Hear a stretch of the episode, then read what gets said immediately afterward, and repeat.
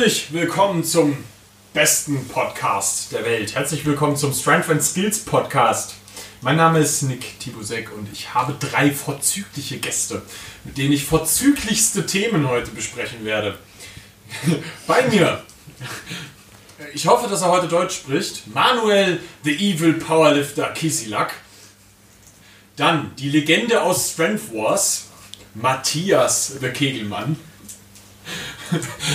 Und der letzte Mann im Bunde, bekannt auch für sein vorzügliches Wadenprogramm, Billy Westside. Ja. Alright, wollt ihr ein paar Worte zu euch selbst verlieren? Billy, erzähl doch mal von deiner großen Wadenreise, dass die Menschen wissen, wer du bist. Ähm, ja, also. die Waden skippe ich jetzt erstmal. Ich glaube, da kommen wir später noch drauf zu sprechen. Wie immer, oder? Ja, ich wollte gerade sagen, die. Äh, Gibt es ein geiles Zitat von Dom Mercetti? Naja. Ähm, ja, ich bin der Billy. Äh, ich bin kenne Nick aus Gießen. Da habe ich äh, meinen Bachelor gemacht in Bewegung und Gesundheit. Äh, bin selbst auch Trainer. Wohne jetzt derzeit in Leipzig und ja, ich weiß nicht, ich habe recht viele Sportarten so durchgekaut. Äh, angefangen mit Parkour, über Kampfsport, dann über einen Kraftsport ähm, meine Wege gefunden, das olympische Gewichtheben.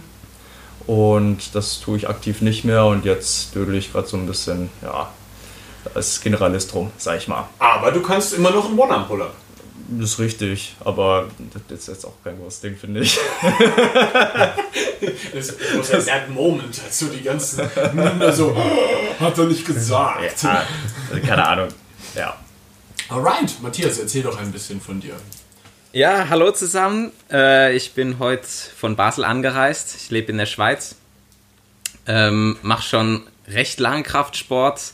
Habe das zehn Jahre ziemlich ohne ähm, Unterbrechung durchgezogen. Und dann hatte ich mal immer wieder ein paar äh, Ausschweifer und kleinere Krisen im Training. Habe mich an anderen Dingen orientiert. Armdrücken. Armdrücken, genau. Und auch Partnerakrobatik. Ähm, hat mir sehr, sehr viel gebracht. Also vor allem Partnerakrobatik ist äh, sehr, sehr spannend, was ähm, Kraft und Effizienz angeht. Ähm, Grüße da an den Martin, der macht Cheerleading. und das ist ungefähr dasselbe. Und ähm, Es ist ein bisschen lustig, weil wir uns vorhin voll über Martin aufgeregt haben, weil der Cheerleading macht und immer nur kaputt ist. Ja. Und so ein riesen Potenzial in dem sehen. Und er durch diesen Sport einfach, ja, wir sind loyal. Das sich einfach komplett zerlegt und sein Potenzial nicht entfaltet und wir uns Ja. voll ärgern darüber. Und jetzt kommst du mit dem Ding. ja, äh, schade Martin. Ähm, mach das, was die Coaches sagen. Ähm, Hör auf mit Cheerleading. Bitte. Ja, genau. Und im Calisthenics bin ich eigentlich auch sehr früh gelandet, als es damals noch das berühmte Hannibal-Video gab und dann auch die Ostblock-Videos. Und äh, habe da so meinen ganz eigenen Weg gefunden, war in der Schweiz recht viel allein damit und habe mich deshalb äh, mehr dann nach Deutschland hin orientiert und irgendwann glücklicherweise Nick und auch viele andere in der deutschen Szene kennengelernt. Ja, wenn du, wenn du vom alten Schlag bist, kennst du ihn vielleicht noch von Heavy Artillery. Genau. Das ist ganz oldschool. Ja, und äh, 2015 eben war das Nummer 5 Strength Wars, äh, Strength Wars. Oh mein Gott. Niemand erwartet von dir, dass du es aussprechen Battle, ähm, es war Power Builder versus Calisthenics oder Power Building versus Calisthenics. Grüße an Koray. Sehr geil. Manuel, Yes, du warst ähm, ja schon mal im Podcast. ich war schon mal im Podcast, also ich bin vor allem im Powerlifting daheim und seit Mai 2019 auch im Weight Calisthenics. Ähm, Grund dafür ist einfach, weil der Oberkörper noch zu dünn ist Ist so. und da müssen wir was ändern. Ja, ähm, ich habe auch selber acht Jahre Trainingserfahrung, habe am Anfang extrem viel Scheiße gemacht, wie glaube ich so ziemlich jeder hier. Und bin dann über die Trainerausbildung bei Intelligent Strength schlussendlich im Powerlifting gelandet und bin jetzt ebenfalls auch hauptberuflich Coach und betreue da vor allem eben Athleten eher Anfänger im Powerlifting und auch sonst Leute, die stark und breit werden wollen. Ja. Perfekt. Genau. Ja. Darf ich an der Stelle mal eine Frage stellen für jemanden wie jetzt mich, der nicht so aus der Kali-Szene ist? Matthias, was sind denn die Ostblock-Videos? Also wenn man da keinen Kontext hat, sorry. Oh, sehr gute Frage. Also, ähm, Grundsätzlich mit, Könnte alles sein. Es muss aufgenommen sein mit einer Kartoffel. und, und irgendwie eine bestimmte Musik Es, es muss drunter. sehr epische Musik unterlegt sein. Die Köpfe sind in der Regel kahl rasiert. Ja, teilweise. Also sie sind oft sehr Ja. kurze Haare Ja, ja. und die machen komplett kranke Scheiße, aber technisch genauso scheiße. Ja, das, das kommt drauf an. Also Ja, ich, ich, ich ja, fand immer. Cyborg ist Ja. heftig. Ja. Mhm. Aber der größte Teil dieser Videos ist, du guckst dir das an und fragst dich, wie die das überlebt haben. Leben die denn noch? So Ja.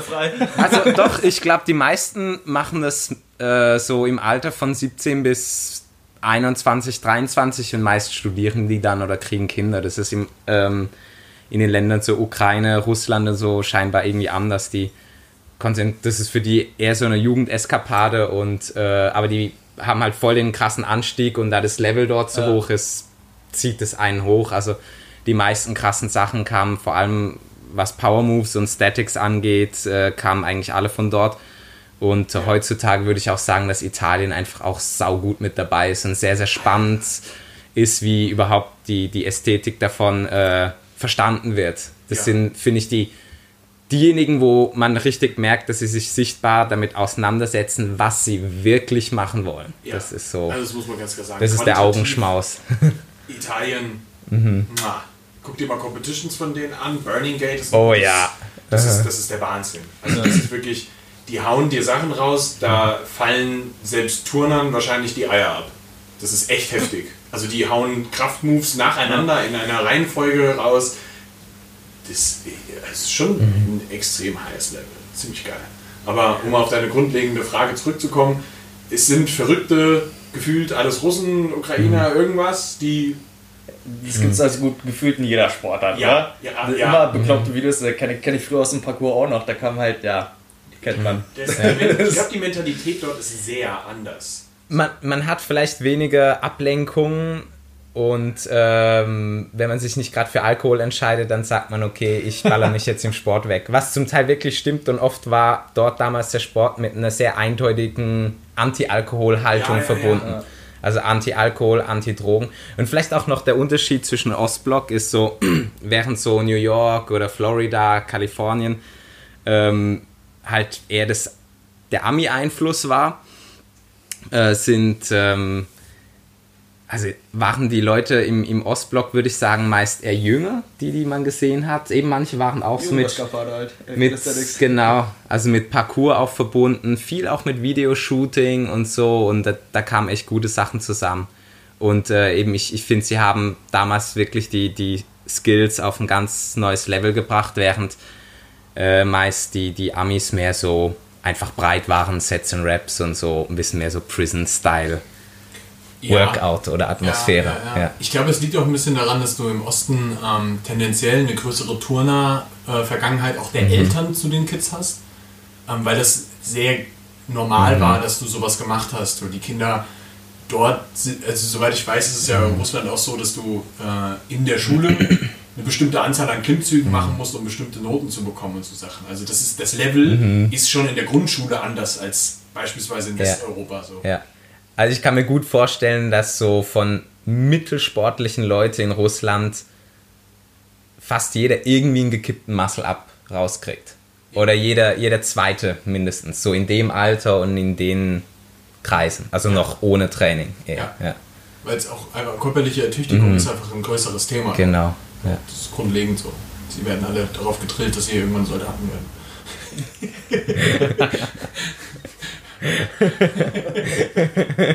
Okay. That escalated quickly. genau. Alright. Ähm, ein Thema, das ich eigentlich unglaublich geil mal so in die Runde reinwerfen will, ist jetzt, ich, ich hau den Satz jetzt einfach rein und dann kann mir jeder erzählen, was er dazu sagen möchte.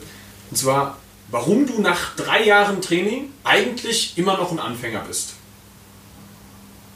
Wer das anfangen? Wenn, wenn du magst, kannst du anfangen. Ähm, weil man nach zehn Jahren Training auch immer noch ein Anfänger ist. So, so sehe ich das. Ja. Ja, also keine Ahnung, ich finde es sowieso mal schwer, Anfänger, Fortgeschritten, sonst was so zu klassifizieren. Zumal es jetzt auch um, wir gehen jetzt von Calisthenics aus, was jetzt eher eine Trendsportart ist, sage ich mal. Aber jetzt entwickelt sich das halt eher in Wettkampfsport.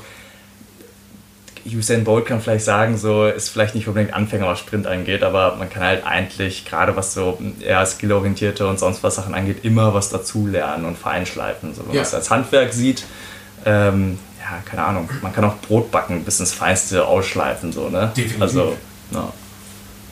Alright.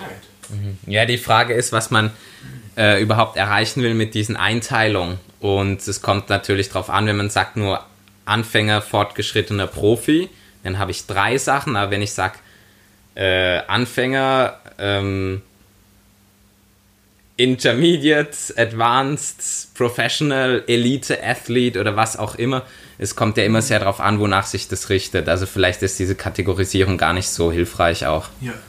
Also ich, ich persönlich würde heutzutage auch immer noch sagen, ein Muscle-Up zum Beispiel im Calisthenics ist durchaus eigentlich, wenn du es mal ganz genau nehmen willst, immer noch ein Anfänger-Move. Definitiv, ja, ja. So. Muscle Up, ja. Aber genauso würde ich immer noch sagen, und das ist jetzt ein bisschen ein Schlag ins Gesicht von ganz vielen Leuten, aber ich würde auch immer noch sagen, dass eine 200 Kilo Beuge in der Regel eigentlich auch oft noch ein Anfänger-Move ist. Kommt ein bisschen jetzt auf dein eigenes Körpergewicht Je nach an. Gewichtsklasse. Ja. Aber so ab 75 Kilo Körpergewicht sollte das ein ziemlicher Standard werden. So, das erreichst du, wenn du ein vernünftiges Training machst, eigentlich innerhalb von spätestens zwei Jahren. Ja. Das muss man einfach mal so sagen. Und ich habe es auch nicht nach so. zwei Ja, Jahren ja, gehabt, ja. aber ich habe auch nicht gut trainiert. Und jeder, der jetzt was dagegen sagt, soll sich mal so ein Trainingscamp-Video Gewichtheben von chinesischen Kindern angucken. So. Das ist nämlich der Da wird man schnell auf den Boden der Tatsachen zurückgeholt, sag ich Ja, mal. Ja. Das ist halt Ja. echt so der, der, der Punkt. Ich meine, Manu, du kommst direkt aus dem Powerlifting. Ja. 200 Kilo Beuge ist ein ziemlicher Standard. Ja, also ja, also für in der mit 80 Kilo 200 Beugen, zweieinhalbfaches Bodyweight Beugen, dreifaches Heben ist in Österreich so nationales Niveau eigentlich. Also Ja.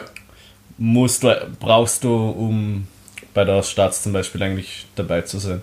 Also, Also mittlerweile. das brauchst du, um dich überhaupt zu qualifizieren dafür. Ja, also grundsätzlich muss man sagen, was das Niveau angeht, das ist die letzten Jahre extrem äh, angestiegen. Also mit vor, keine Ahnung, fünf Jahren mit den, da warst du mit den Quali-Limits, was du heute für die Stadt zum Beispiel brauchst, da warst du da eigentlich vorne dabei. Also das Ja. ist im Weight Kali zum Beispiel auch nicht anders. Also wo ich reingekommen bin, also vor einem halben Jahr, da gab es wie viele Leute, die 200 gebeugt haben? Ein. Ein. Stimmt, jetzt sind es schon vier, fünf.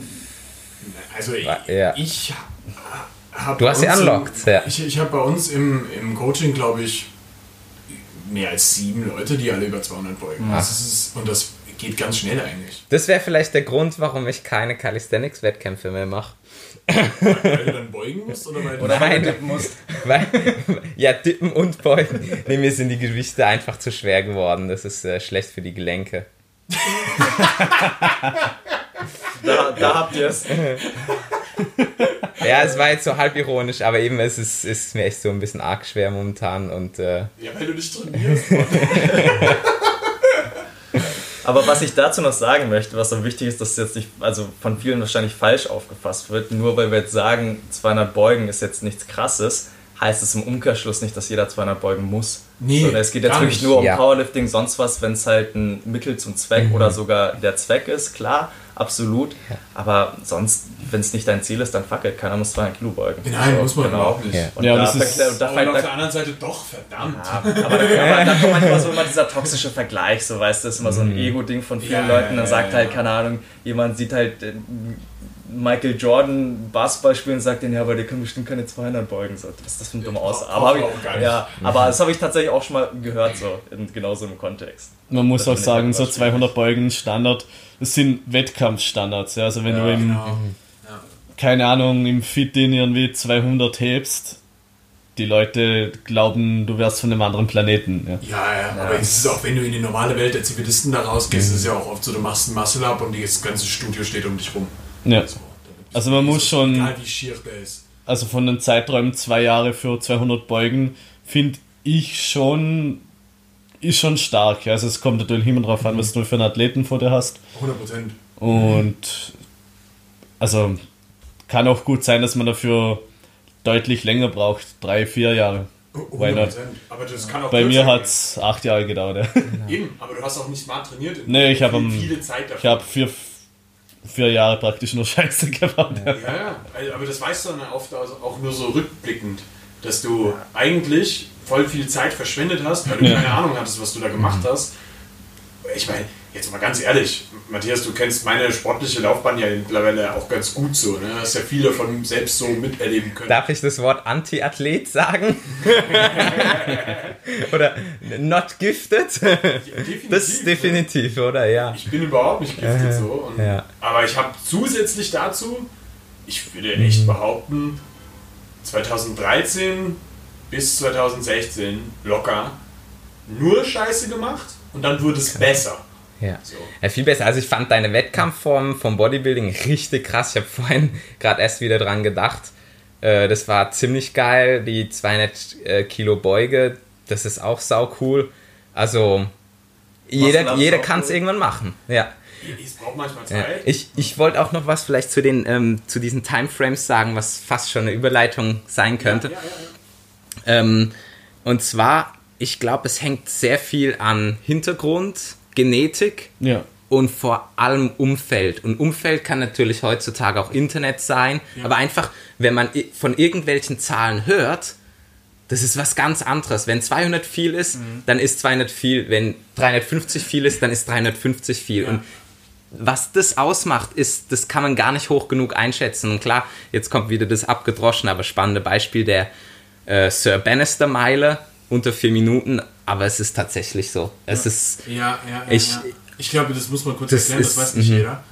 bitte, ja. Das ist ja damals diese Meile, da hieß es, die kannst du nicht in unter vier Minuten laufen. Genau, dass sogar das Herz explodiert und jeder kam mit einer. weitergesponnen. Ja, ja, aber mit, jeder kam auch mit einer klügeren. Wann war denn das? Das war 1900. Nee, das war in den, ich 50er, glaube, oh, 60er? ich habe letztens erst mit zwei sehr guten Läuferfreunden von mir gesprochen. Grüße, dass ihr das hört. Grüße Äh, an Ide. Peinlich, äh, wenn ich jetzt, ich glaube, das war in den 40er oder 50ern. Ja, Ja, Gar vielleicht nicht so lange 50er, her. Und dann ja, ist ja. halt eben der Sir Roger Bannister, der als erster Mensch unter, also die Meile ähm, unter vier Minuten gelaufen. Und dann gab es halt diesen Effekt, dass halt ein paar Monate danach, nach und nach Leute es geschafft Ja, haben. ich glaub, sogar in- Highschool-Kinder. Ich glaube, in Und, dem Jahr ähm, alleine dann fünf oder sieben Leute, Genau, die das und in dem Jahr noch. Die haben es halt sind. rückgeführt, dass es halt so der psychologische Effekt war, wenn man gesehen hat, dass es überhaupt möglich ist. Ja. Aber heutzutage auch eine Meile unter vier ist, ähm, gibt nicht viele Leute, äh, so. die das packen. Ähm, Ido fühle ich angesprochen. Äh, ich werde dabei sein, stoppen. Aber d- d- ein guter Übertrag dazu ist ja, Ja. auch zum Beispiel, ähm, wenn du Matthew Slutt anguckst, so sein, ähm, sein fast 200 Kilo Dip. Hättest du das vor, keine Ahnung, vor fünf Jahren oder sowas irgendjemandem gezeigt? Das wäre also, verrückt. da, da, da hätte keiner geglaubt, dass das möglich ist. Da hätte man eher an Fake Weights gedacht oder so, glaube ich. Ja, ja. ja. Und bei ihm muss man halt echt sagen, so, ich habe mich dann mal mit ihm unterhalten und der hat halt, der ist jetzt, glaube ich, 19 und der hat halt mit 16 schon 150, 160 Kilo gedippt und hat sich aber über die Jahre jetzt dahin gearbeitet, so. Und auch da ist wieder so ein, um dann ein bisschen den Turn zu finden zu diesen Timeframes, die man so hat. Das braucht schon auch eine gewisse Weile, so ein Ja. Gewicht da drauf zu packen. So, Ja. und das ist aber auch wieder so das, das Ding, wenn man seine Trainingsjahre anschaut, der hat wahrscheinlich so mit 14, 15 angefangen zu trainieren, dann ist der definitiv von mit dem 200 Kilo Dip bist du kein Anfänger mehr. Da bist du eigentlich im, im Dip-Level bist du ein Pro. Jetzt ist aber die Frage, wenn wir das Ganze in 10 Jahren rückblickend betrachten, wo wird der Dip da stehen? Ja. in dem Moment. So, und, und ist dann das Pro-Level nicht schon wieder ein anderes und wir würden sagen, du bist nach fünf Jahren immer noch ein Anfänger? Ähm, ein spannender Effekt, was ich mir, also für euch relevant sein könnte, dadurch, dass der Calisthenics-Sport jetzt recht jung ist, sage ich mal, ne? Ja. machen es einfach nur random Leute. Das heißt, es findet noch gar keine Selektion statt von Leuten, die jetzt, keine Ahnung, biomechanisch, äh, Weight to sonst was, äh, ähm, also das ist noch komplett random verteilt. Wenn ihr euch zum Beispiel ältere Sportarten anguckt, wie Gewichtheben, da siehst du auf der Stage eigentlich nur Leute langer Torso, kurzer Femur etc. Oder weiß ich nicht, die Leute haben halt einfach den perfekten Frame dafür. Und Ja. irgendwann, wenn sich das in Calisthenics, der Sport wächst und nur noch die Leute, oder es auch mehr, also einfach Teilnehmer gibt und die Leute, die jetzt Bild dafür sind, anzieht, dann glaube ich schon, dass es nochmal einen riesen Leistungssprung geben wird, so, auch in Rekorden. Bis es dann vielleicht irgendwann stagniert. Ich glaube nicht, dass ich irgendwann sehe, dass jemand 400 Kilo dippt, so. Ähm, aber Aber es wäre geil. Ich- du ich fänd's- Safe ein Spagat. Ja. Nee, deswegen ist es eigentlich spannend, dadurch, dass der Sport jetzt gerade erst am Kommen ist. Ja. Aber ich- Müsstet ihr eigentlich mal Daten sammeln? Ja. So als Sportwissenschaftler würde mich das mal interessieren. Definitiv. So. Aber ich glaube auch, was ähm, hier, um, um an die eine Topic jetzt noch mal ein bisschen anzuschließen, ähm, ein Ding ist, warum man sagen kann, dass du nach drei Jahren immer noch ein Anfänger bist, liegt meistens daran, dass die, du könntest diesen Weg sehr stark abkürzen, Ja. wenn du von Anfang an alles richtig machst. So, und ja, jetzt kommt wieder so dieses, niemand macht von Anfang an alles richtig und generell macht sowieso nicht jeder alles richtig, ja. Aber wenn du von Anfang an eine vernünftige Trainingsplanung plus Technik in deinen Sachen, wo du gut drin werden willst, Ja. hast, das ist so ein Unterschied zu dem, der halt erst, so wie ich zum Beispiel, nach Jahren dahin gekommen ist, da- da- dass er sich um den Shit gekümmert hat. Ja, voll. Also ich meine, am Anfang, du machst sowieso random Progress. Ja. Äh. Vielleicht auch noch was anekdotisch von mir selbst. Ähm, ich habe mit äh, 15, 16 angefangen zu trainieren, bin Jahrgang 90 und äh, da haben wir zuerst beim Kumpel zu Hause trainiert. Flachbank, Klimmzugstange und so. Die typischen Sachen. Und es gab noch keinerlei YouTube-Videos oder nicht bekannte. Es gab schon gar nicht Tutorials, zum Glück auch nicht diese nervigen Influencer, keine Vlogs. Es, ich kannte zwei Foren. Äh, Das eine davon, es gibt sogar beide davon nicht mehr. Klar, wer geht heutzutage noch auf Trainingsforen? Und es war auch nicht Team Andro oder irgendwie Shred, die kamen sogar noch später Ja. erst. Und ähm, was, was aber für mich damals gut war, und es war ein bisschen Glück, ich habe zwar natürlich nur einen Trainingspartner gehabt und keine große Vergleiche, was irgendwie Standards sein könnten, aber ich habe es mir, glaube ich, bei der Technik nicht allzu sehr versaut. Also vielleicht habe ich sehr konservative ähm, und, und, und vorsichtige Kraftzuwächse gehabt, aber die, ähm, die Technik habe ich ziemlich mehr und mehr sicher verstanden. Und das war, denke ich, für mich gut und das, hat, das passt auch ein bisschen so zu meinem Charakter, dass ich ein bisschen gemäßigt bin. Ich schieße mich auch gerne im Training nicht allzu sehr ab. Das ist bis heute geblieben. Vielleicht sogar auch ein bisschen Manko, falls ich an die Spitze kommen wollte. Aber ähm, ich, ich glaube auch, dass ich sogar nicht mal, also für Muskelaufbau bin ich schon gar nicht gesegnet. Also wir dürfen jetzt nicht vergessen, du warst ja auch schon an der Spitze. Bisschen. Danke. Damals, als, als die Spitze noch ein, äh, ein, ein flacher Hügel war. ja. Also, während du neben mir sitzt, kannst du jetzt nicht rumheulen, dass du wegen Muskelaufbau nicht gesegnet bist. Das, das stimmt. Das ist, der Wilgun ist der stärkste, am schwächsten aussehende Mensch, den ich kenne. Danke. Das, ähm, Wenn's ein ganz, Kompliment sein sollte. ganz objektiv so gesagt. Das ist echt so. Also manchmal, also Manu, wir könnten jetzt eine Korrelation dazu ziehen, dass sie zwei vegan sind. Ja, eindeutig. Das Bild ist Eindeutig. schon so, dieser Wichser. ja.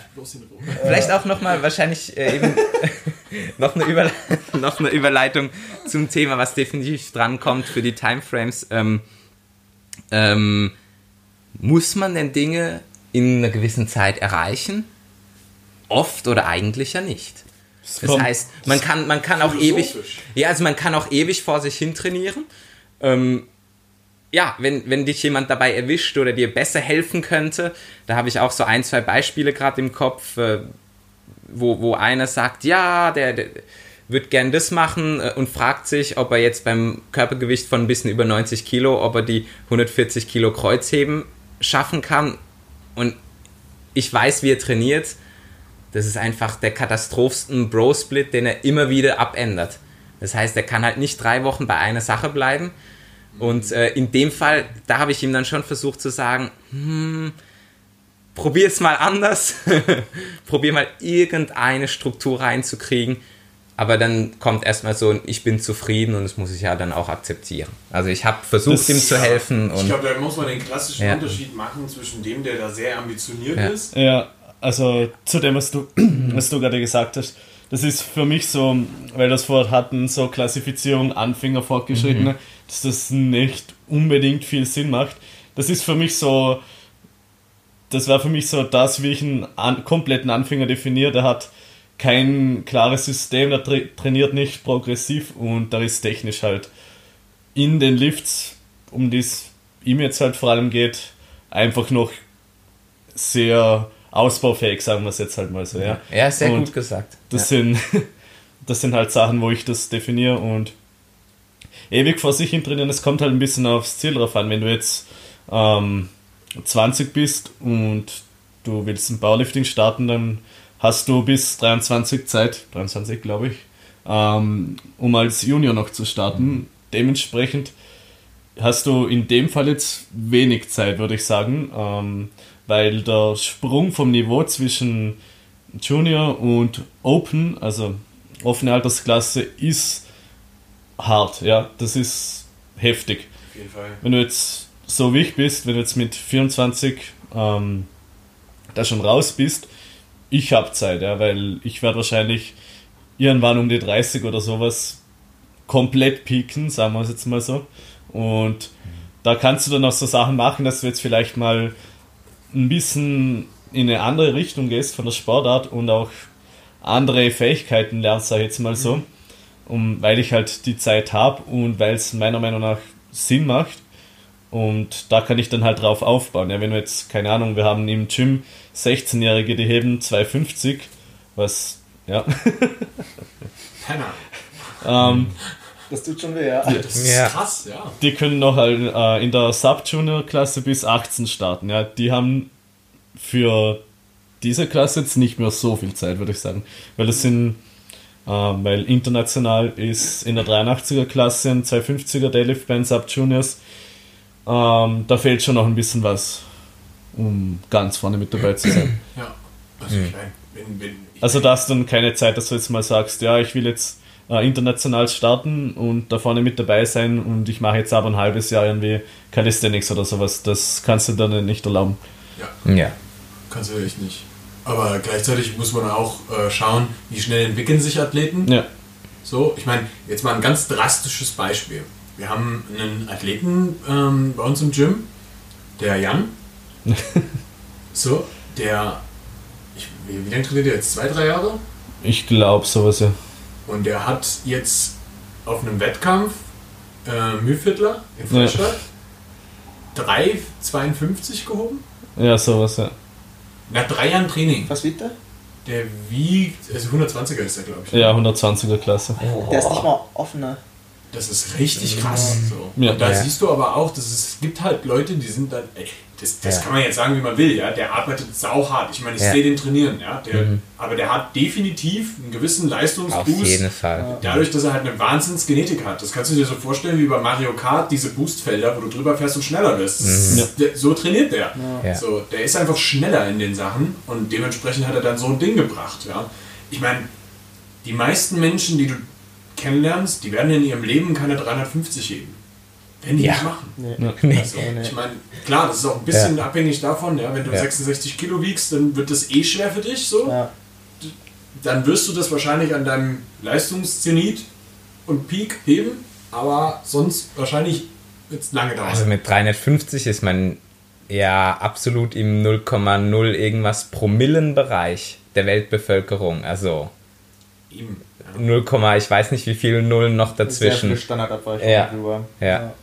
Also wenn du dir das an, anschaust, so, dass das in so kurzer Trainingszeit halt erreicht hat, das ist schon extrem krass mit Ja. anzuschauen. Das sind halt aber diese Freaks of Nature, sag ich mal, die sowohl eine hohe Baseline als auch eine hohe Response haben. So, ne? ja, Und wenn die dann noch viel Arbeit reinstecken, Ja, eben da das darf man nicht vergessen, die Arbeit, die reingeballert Ja. wird. Und oft sind es auch die Leute, die mehr aushalten, sag ich jetzt mal so. ja, Ja. Ah, das darf man nicht vergessen. Und wenn die dann noch intelligent trainieren und da hat halt ein extrem geiles Umfeld dafür, ja. du musst da geht's halt ab. Der wurde, glaube ich, die ganze Zeit über vom Alex Pürzel betreut, oder? Äh, ich weiß das jetzt nicht genau, aber ich glaube schon, ja. Auf, auf jeden Fall einen guten Teil der Strecke. Das heißt, der hat einen sehr guten Coach gehabt. Der ist genetisch sehr gesegnet. Der hält viel aus. Plus, der hat auch das Mindset, dass er sehr hart trainiert. Ja. Da hat alles gepasst. So wirklich durch die Bank weg alles. So, dann passieren solche Dinge. So, das ist halt Ja. echt krass. Und auf der anderen Seite hast du aber komplett andere Leute, die sich nicht darum kümmern, dass, dass diese ganzen Sachen bei ihnen stimmen. So, da, haben die sich nicht drum gekümmert, dass sie ähm, ihr Training vernünftig irgendwie in eine Struktur reinbekommen. Ähm, die haben sich nicht um die Technik gekümmert, die haben all die Faktoren nicht reingebracht. Die trainieren oft auch nicht hart genug und haben dementsprechend keine, einfach keine, keine Resultate daraus. Und ich will ja jetzt nicht so aufrufen, dass du dich in jedem Training umbringst, aber eine gewisse Härte in einem Training ist definitiv etwas, was eigentlich in, bei jedem Menschen eine gewisse Response her hervorbringt und bei dem einen mehr und bei dem anderen weniger, sag ich mal. Ich glaube, das ist ein Punkt, den du oftmals aber auch erst nach einer gewissen Trainingszeit erfahren hast. Und ich glaube, das ist eigentlich der entscheidende Punkt, dass du gefunden hast, wie hart du eigentlich trainieren solltest, um dein Ziel bestmöglich zu erreichen. Weil ich für mich zum Beispiel jetzt gerade, würde ich behaupten, ich habe jetzt gerade eine Härte im Training gefunden, die für mich perfekt ist. Nach sieben Jahren. So. Dass ich auf der einen Seite hart genug trainiere, aber nicht so, dass ich mich ständig kaputt mache. So. Ich habe relativ wenig Zipperlein jetzt gerade und, und es funktioniert gut. Ist halt ein sauschmaler Grad so, ne? Ja. Und ähm, den triffst du nicht auf Anhieb. Nein, Ja. gerade Und auch, wenn du damit auch wenn du der beste Coach der Welt bist, du kriegst jemand Neues dazu, du weißt nicht, wie viel, also die individuellen Unterschiede sind halt so riesengroß. Ne? Du Ja. weißt nicht, wie viel Volumen er verträgt, du weißt nicht, wie er reagiert, das pendelt sich ein. Ja, aber der Und- Athlet selbst, der Ja. muss lernen, wie hart er an die Sachen rangeht. Das Ja. ist ein Riesenunterschied, ob du deine drei Sätze Curls machst oder ob du deine drei Sätze Curls machst. So. Ich hab lange nicht mehr gehört, aber ja. Ist ja völlig egal, welche Übung das jetzt ist. ähm, aber das, da ist ein riesiger Unterschied, wie die Leute an die Sachen rangehen. Und ähm, ich glaube, was essentiell bei so Sachen sein muss, ist, Menschen zu lehren, wozu sie eigentlich in der Lage sind. Und dass sie Ja. sehr Ja. oft sehr unterperformen. Ja. Ja. Äh, zum Unterperformen fällt mir auch noch Fokus ein. Und das ist zum Beispiel bei Handstand oder anderem Skilltraining äh, noch ein bisschen mehr jetzt als nur bei Kraft, aber dort sicher auch. Und ähm, es ist, wir, wir Menschen neigen einfach dazu, oft so unfokussiert zu sein. Oder man denkt, ah, ich mache jetzt meinen Satz und zack ist irgendwo das Äffchen oder das Vögelchen im Kopf und, Ja. und man ist, und selbst wenn man dann nur 80% fokussiert ist, das ist halt doch ein großer Unterschied. Ja. Und das ist eigentlich die ganze Kunst beim Training, dass man sich so auf den Punkt bringt. Ja. Und äh, ich, also ich merke selber, also eben mir fällt's, äh, passiert es vor allem beim Handstandtraining oft, dass ich dann merke, okay, du hast gerade wieder überhaupt nicht aufgepasst. Und es kann halt an vielen Sachen liegen. Es ist nicht nur der Kopf, es ist einfach so diese Wahrnehmung und, und der Anspruch. Es ist, das ist, das ist irgendwo eben, und das muss man irgendwann mal rausgefunden haben und immer wieder pflegen, immer wieder ausbauen und ähm, sich am besten mit anderen Leuten da auf der richtigen Bahn halten. Ja. Ja. Ja, definitiv. Also jemand, der dich da auch überprüft und so. Ja, der, der auch nochmal eine Runde meckert und sagt, Genau, nee, Ja. fokussier dich noch, noch mal. genau, ja. Ja. So, ne? Und das ist ganz oft das Ding. Das ist nicht, äh, du, deine Technik ist komplette Scheiße, sondern also, also, das ist auch das, was ich oft mit, mit, mit Senior oft mitbekomme. So, das größte Problem, warum Menschen oftmals in ihrer Technik versagen, ist, die haben sich nicht richtig konzentriert. Weil die wissen, was sie zu tun haben Ja. in der Regel. Ja. Und es laggt einfach an der Konzentration. Mhm, Das ist krass. genau. Ja. Es ist echt schwierig zu beschreiben. Es ist nicht so eine Konzentration wie, wie irgendwie vorm Papier oder vor, vor irgendeiner einer, einer, einer Mathearbeit oder so. Das ist zwar lang her. Es ist irgendwie so ein. Es, es hat so viel mit Gefühl zu tun halt. Mit, äh, mit unmittelbarem Gefühl und dieser Übertragung von. Ähm, also zum Beispiel bei Kniebeugen oder allen Beinübungen alles in die Füße auch irgendwie rein, weil das ja dort ist, wo ein Teil der Kraft umgesetzt wird. Äh, vom Boden dann in die Füße zum Beispiel. Oder also jetzt bei, bei Oberkörpersachen sind, finde ich, auch die Hände extrem wichtig. Ja. Also ja, besonders bei Klimmzug, das kann man so leicht ausprobieren. Je schlechter man sich greifen kann, desto mehr ver verliert die gesamte Zugkette an Kraft. Ja. Das, ähm, das kann man an vielen Möglichkeiten oder, oder äh, feststellen. Finde ich Ja. aber bei Druckübungen auch so. Ja, auch Ja. zum Beispiel, wenn jetzt der, das Handgelenk in einer unangenehmen Weise abgeknickt ist und der Druck schlecht verteilt wird, will der Körper automatisch stoppen und defensiver sein. Ja, ja, Dagegen der- der kann man Angst. gar nichts machen. Ja. Ja.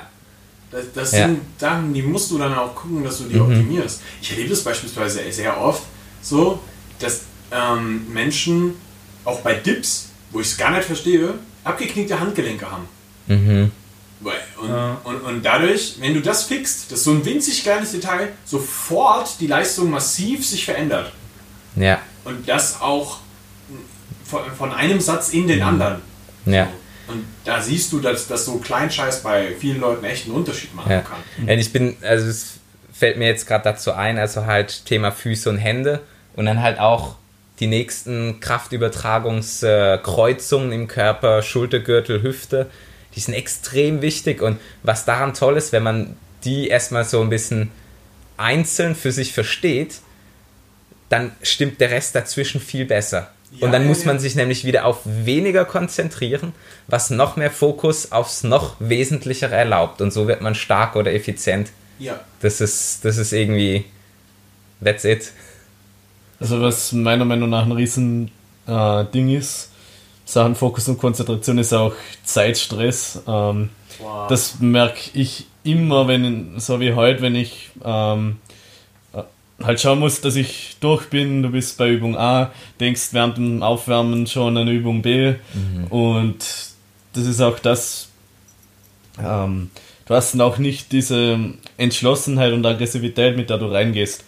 Und das ist halt eine richtige Scheiß-Kombo und ja. Ja, bin ich voll bei dir. Also unter Zeitdruck zu trainieren ist schon meistens, gerade wenn du in einer performanceorientierten Richtung unterwegs bist, e- egal in welche Richtung das jetzt geht, ob das jetzt Powerlifting, Weighted Cully oder einfach nur ein Handstand-Game ist. So, Ja. du, du musst dein, wenn du unter Zeitdruck bist und dann halt nicht diesen Fokus da so 100% reinlegen kannst, das zerlegt dich performance-technisch immer. Ja. Ich glaube, im Bodybuilding selbst macht es auch Sinn, sich darauf zu fokussieren. Ist nicht ganz so schlimm, weil du oftmals nicht so krass, also es, verzeih mir, aber man, die haben oftmals nicht so einen Performance. technischen- Ja, ja, das ist ja. jetzt was anderes, wenn du, keine Ahnung, deine zehn Versuche reißen noch hast und äh, nur noch Ja. eine Viertelstunde Zeit, Ja. als wenn du jetzt noch deine Bice und Try Sätze machst. 100 Prozent, ja. Ja. Oder ob du einen Single beugen musst und Ja. du, musst, und du Ja. musst dich erstmal hinarbeiten und Ja. den unter Fokus perfekt performen. Oder ob du hingehst und deine Achter-Sets abreißt. Das ist ein ganz anderes Genau, ja. Und eben, oder wenn es schon am Anfang klar ist, dass man wenig Zeit hat, wenn man dann anfängt, Warm-Up-Sets zu skippen, die man eigentlich gern gemacht hätte Ja, für, für sich ja. selbst. Und theoretisch, also ist jetzt gerade so eine Idee, aber wenn man das weiß, äh, im Voraus sollte man je nachdem gerade 30% streichen. Also sich überlegen, okay, welche Sätze oder welche Übungen lasse ich für das Training weg, wenn es denn wirklich so ist, dass man gar nicht anders kann mit der Zeit. Ja. Und wahrscheinlich hat man ein besseres Training. Unterm Ding. Strich. 100%, Ja. weil, du- weil du dir die Zeit für das nehmen kannst, was Qualität. wichtig ist. Quantität. und die Qualität Mhm. erbringen kannst. Ganz genau. Extrem wichtiger Part. Ich glaube, Timeframes und Standards im Sport spielen da auch nochmal äh, eine große Rolle, weil wenn du in einer performanceorientierten Richtung bist und dann unter, unter St- Zeitstress performen musst, hast du oftmals so, dass du deinen dein Qualitätsstandard nicht hittest. Und das ist, glaube ich, auch nochmal ein Problem, der das ja durchaus auch eine Riesenrolle spielen sollte, für aber egal welche, wo du stehst. Dein, dein, dein Bewegungsqualitätsstandard sollte, egal in welchem Sport du bist, eigentlich relativ hoch sein. Einmal beispielsweise jetzt, wenn du im Oli-Lifting bist. Du musst das qualitativ gut Ja. machen. Es geht, führt keinen Weg drum rum. Also da kannst du nicht grinden, da ist, äh, merkst du jeden Millimeter quasi auf Balance. Ist dann halt ein Fehlversuch. Ja, und ich glaube, dass das in jede Performance-Sportart mit reingeht, weil egal, wenn du jetzt im Kraftsport drin bleibst, egal in welchem, in welchem Lift du bist, wenn du den nicht so effizient und qualitativ hochwertig ausführst, wie es nur irgendwie geht, dann bist du irgendwann an der Grenze, wo du nicht drüber gehen kannst, weil die Qualität nicht stimmt. Ja. Und ähm, Ja, das, das ist halt echt, echt so, ein, so ein Ding. Ich glaube, das an Qualität zu lernen, das ist der eigentliche Timeframe, der, äh, der wahre Timeframe sein sollte, um den, um den man Ja. sich kümmern sollte.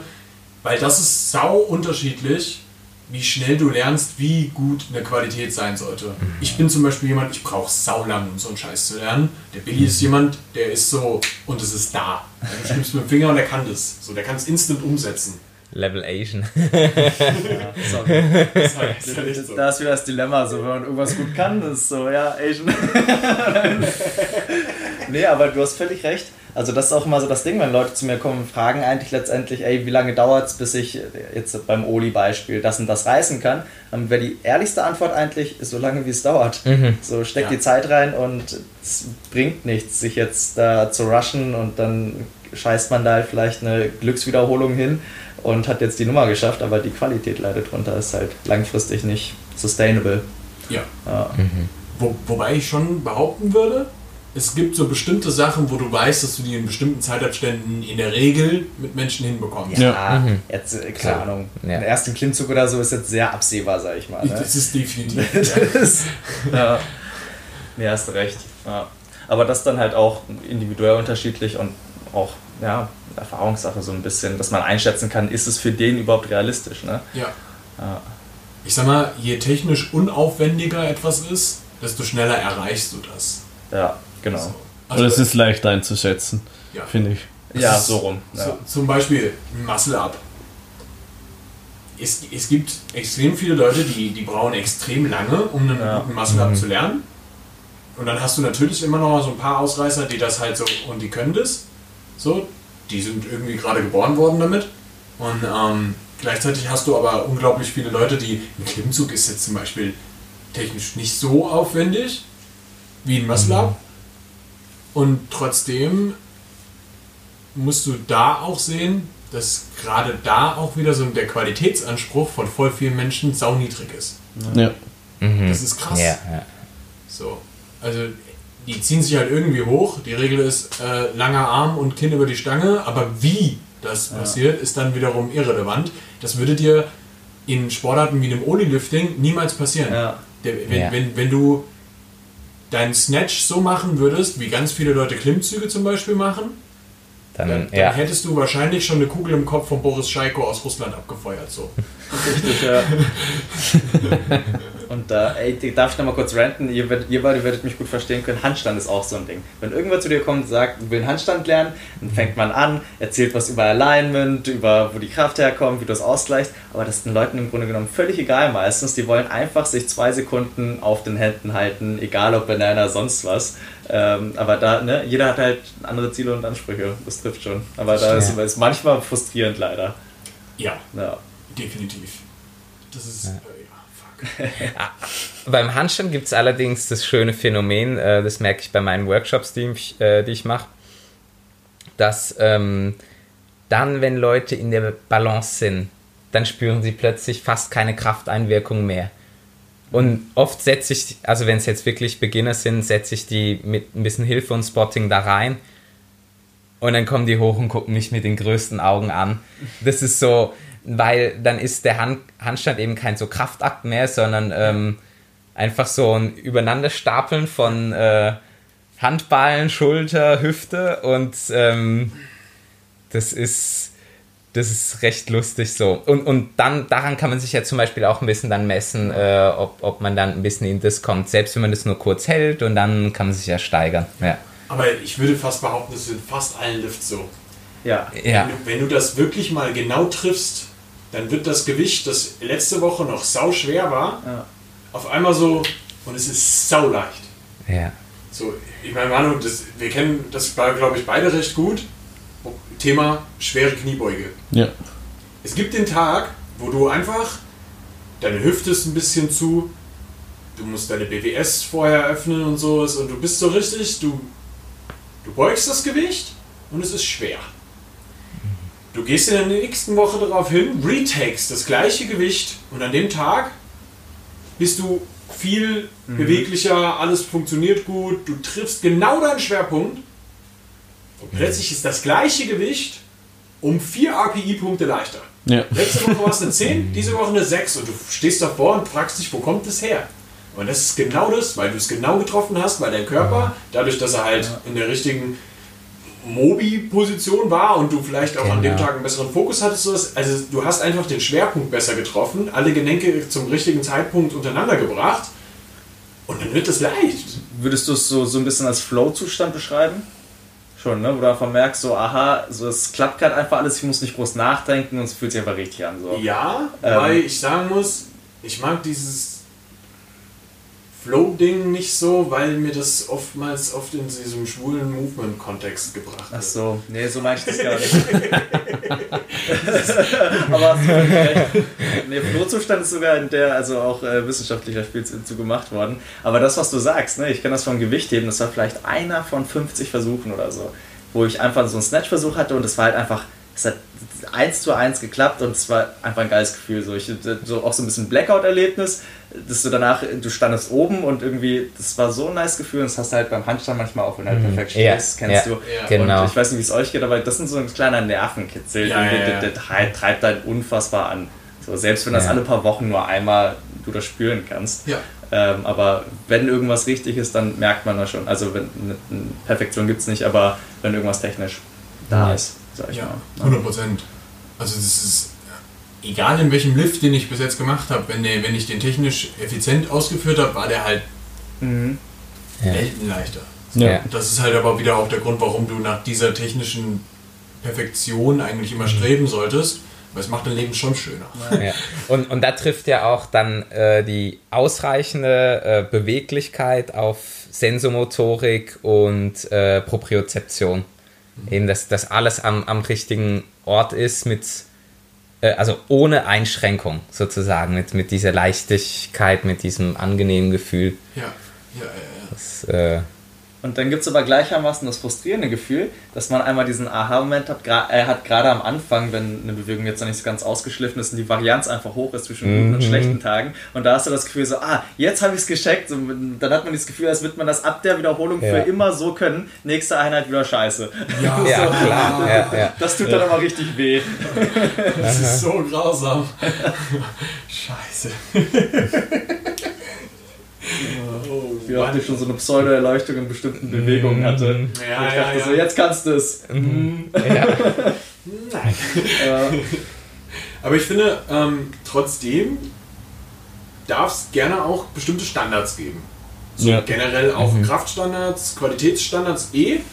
Aber bestimmte Sachen, finde ich, sollte man im Leben können.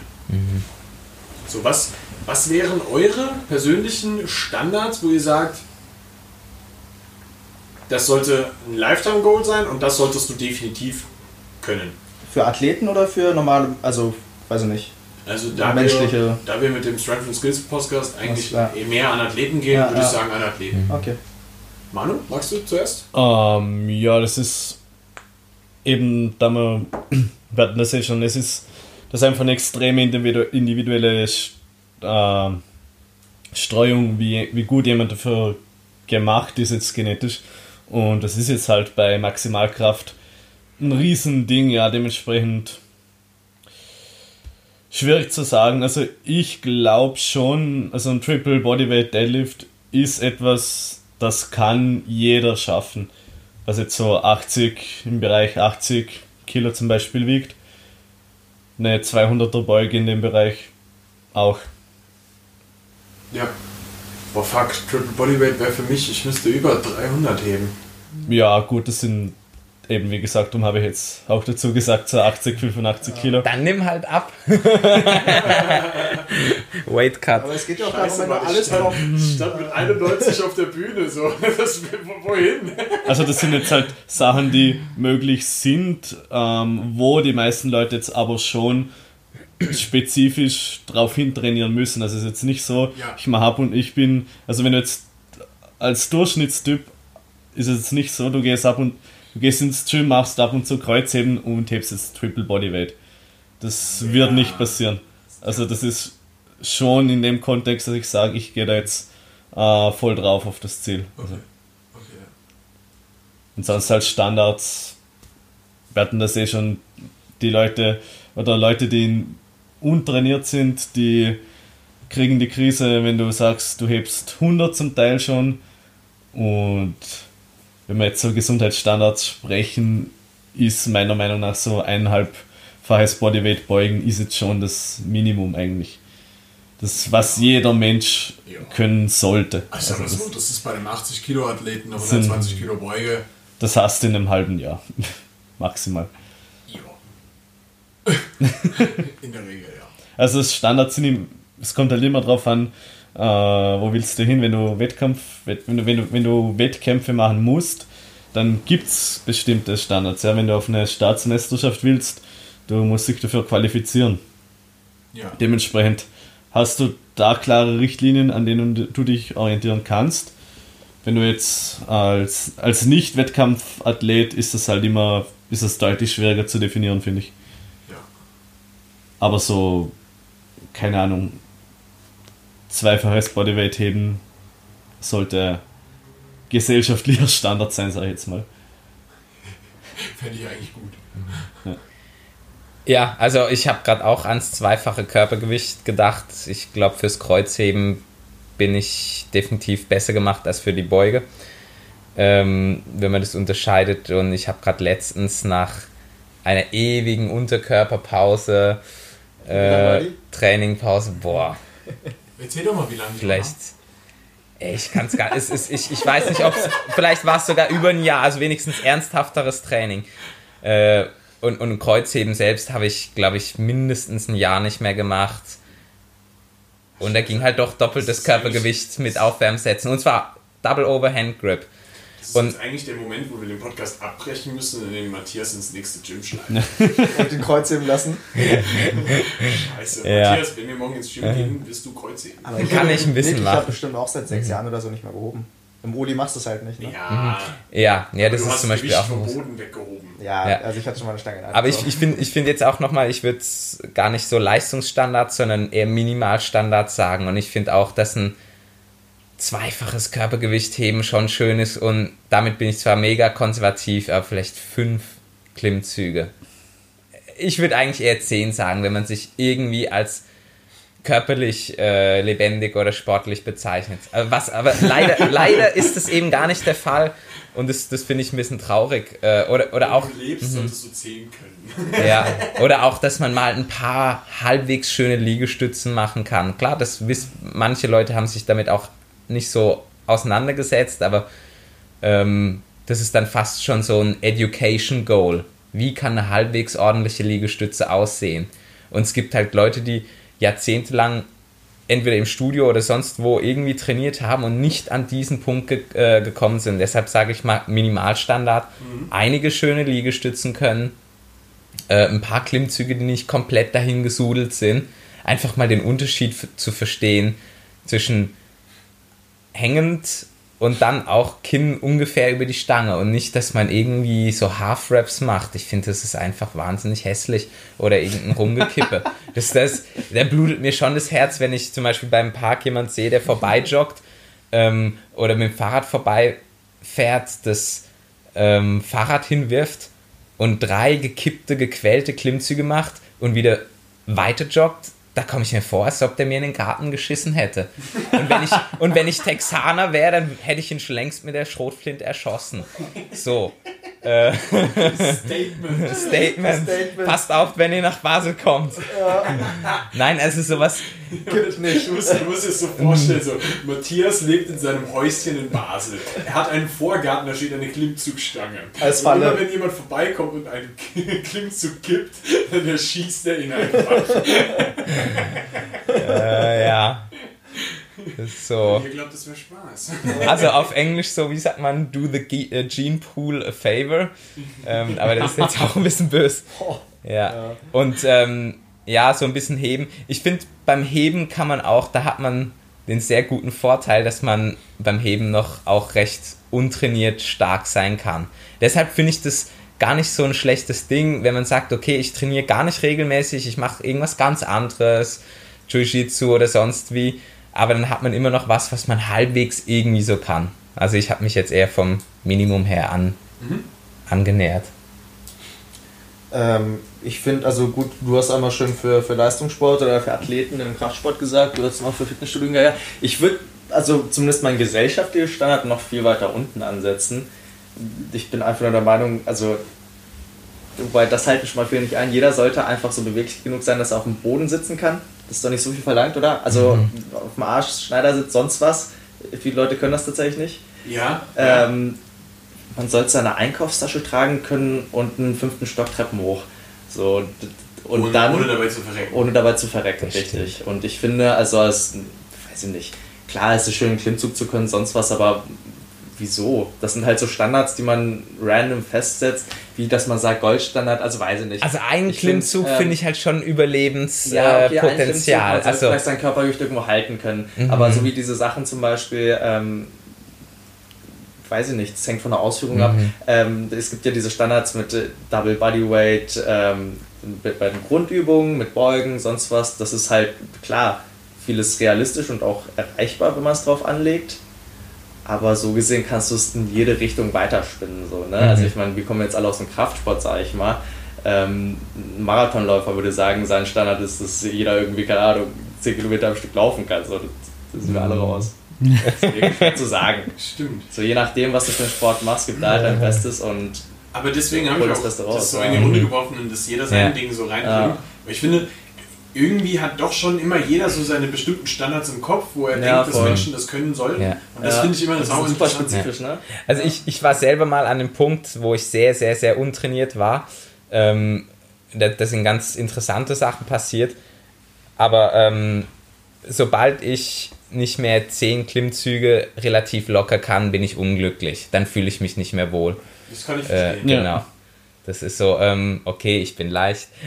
aber nein, Ah, es ist so. das ist nein, nein, aber einfach, Echt, aber ein, einfach so an der sich. Zahl 10, so, wo du sagst, Plus, Cut? plus, minus. Also ich hatte mal Zeiten, wo ich vielleicht in einen Satz 8 geschafft hätte, aber ähm, ich habe dann wieder angefangen mit 3x5 vielleicht. Einfach weil ich Mühe hatte, ich war komplett dekonditioniert. Ja.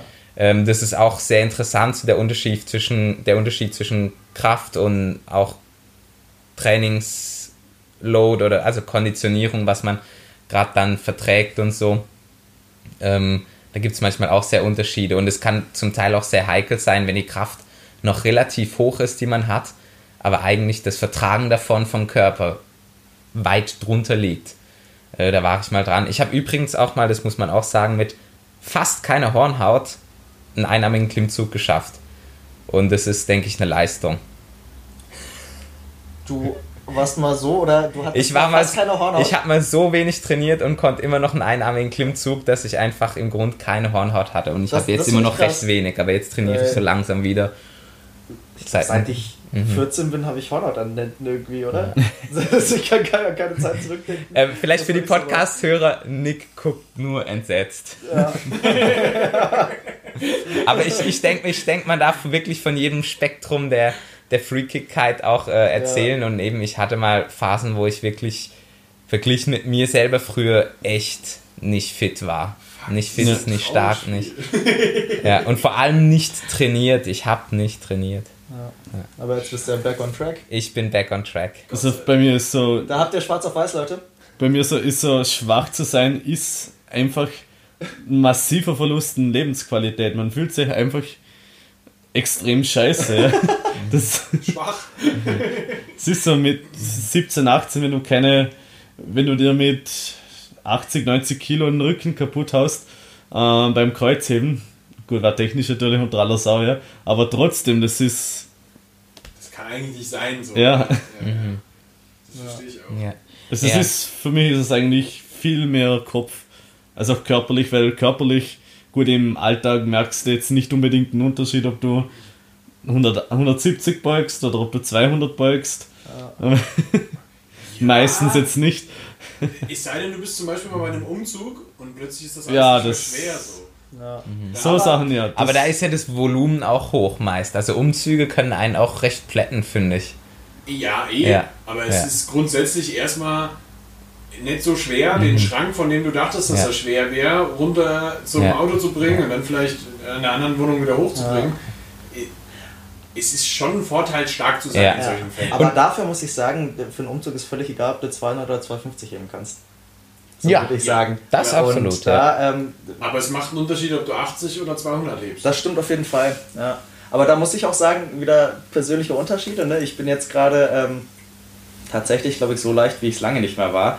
Also das bisschen Muskulatur, was ich irgendwann mal hatte, habe ich jetzt auch weniger. Ähm, aber ich fühle mich wohler denn je. Also beziehungsweise ich fühle mich jetzt auch nicht sonderlich schwach. Aber das ist halt einfach mit den Sportarten, die ich gerade mache, was jetzt im Überwiegend halt Handbalancing und Bouldern sind. Ähm, ist halt einfach Konkurrenz so. Ne? Und ich habe, jetzt kommt auch ein Geständnis, ich habe auch sehr, sehr lange keine Langhantel-Kniebeugen mehr ausgeführt.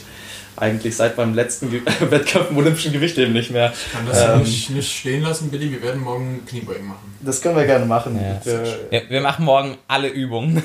Einfach alle. Jede Maschine im Gym, Ähm, jede Hantel. Ich muss eh Kniebeugen machen. nee, aber dass ich jetzt, dass ich jetzt zum Beispiel wahrscheinlich gerade nicht mal Double Bodyweight beugen kann, so, das fehlt mir nicht. Also auch im Alltag nicht. Doch, aber Wahrheit fehlt dir. Also ich finde Double Bodyweight, finde ich ehrlich gesagt, für jemanden, der nicht voll im Kraftsport drin ist, auch viel. Also es ist echt viel.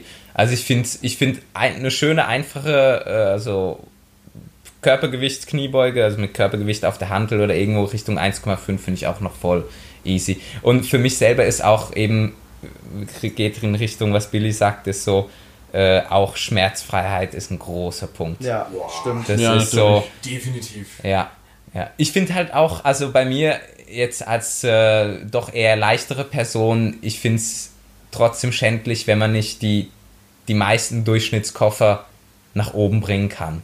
Das Ja. finde ich einfach. Oder wenn man, weil letzten Endes kann man dann Leuten nicht helfen. Und das ist ja auch, da aus solchen Zuständen will man möglichst schnell raus, wenn man irgendwie einen Bandscheibenvorfall oder so gehabt hätte oder was auch immer, dann hoff, wünscht man sich ja unglaublich, dass man gesund wird, damit man nicht von anderen abhängig ist oder damit man auch anderen helfen kann. Ja. Und das ist ja, da wird man, wie wir bei diesem Sokrates-Sprichwort, eine gewisse, ein gewisses Maß der körperlichen Ertüchtigung, das ist schon gut. Ja. Also, Also du solltest du- nicht komplett degeneriert sein. genau, weil sonst, sonst ist man einfach nur allen eine Stütze, äh, ne, nicht, nicht eine Stütze, sondern eine Last, genau, ein Klotz am Bein und das ist nicht so geil. Also ich finde, äh, Man muss ja auch Ja. sagen, wenn du mit Mitte 20 oder mit 30 schon körperlich komplett im Arsch Mhm. bist, äh, du hast ja noch 40, 50 Jahre mindestens vor dir. ja. wann, Es wird nicht besser, wenn du nichts irgendwann machst. soll das besser werden. Also Ja. von selber wird nicht passieren und es ist Genau. auch, keine Ahnung, ein klassisches Beispiel, du bist mit Leuten, die mit Kraftsport nichts zu tun haben, du redest mit denen, die sind, keine Ahnung, die sind fett, machen das ganze Jahr über nicht Sport, äh, sagen dann zu dir, ja, hör auf mit den schweren Kniebeugen, weil das ist schlecht für die Knie. Ähm, und, Dabei und selber, die Knieprobleme.